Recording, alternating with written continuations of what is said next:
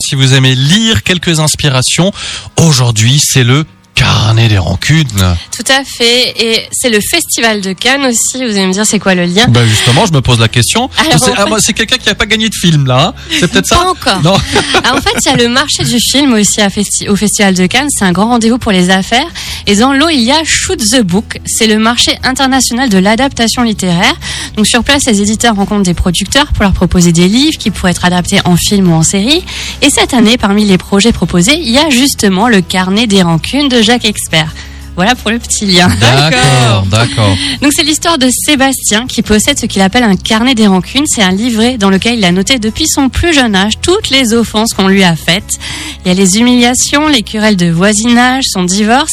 Et il s'est fait une promesse, celle de régler ses comptes le jour où il aura 50 ans. Et devinez quoi C'est son anniversaire Ah, il a 50 ans. Il a 50 ans Donc il sort le livre des vengeances. c'est ça.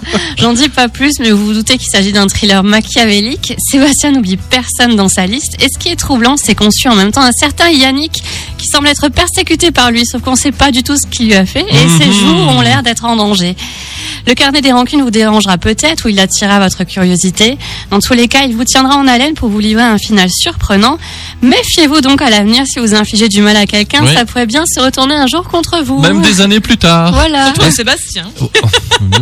Est-ce qu'il y a un peu de vrai là dans et Quelle est la part du vrai Non, c'est 100% c'est fiction. fictif, fiction. Ouais, Ok, d'accord. ok, ok. Après, tu as le droit de te faire ton carnet des Oui, rancunes. c'est vrai, c'est vrai, c'est vrai. Voilà une idée de lecture très intéressante. Cette chronique est réalisée par Sandrine, bibliothécaire à la médiathèque de Sarreguemines. On se retrouve la semaine prochaine La semaine Ah, c'est prochaine. jeudi semaine férié. prochaine. Ouais, mais on fera quand même une chronique, les Ah. gens auront le temps de lire.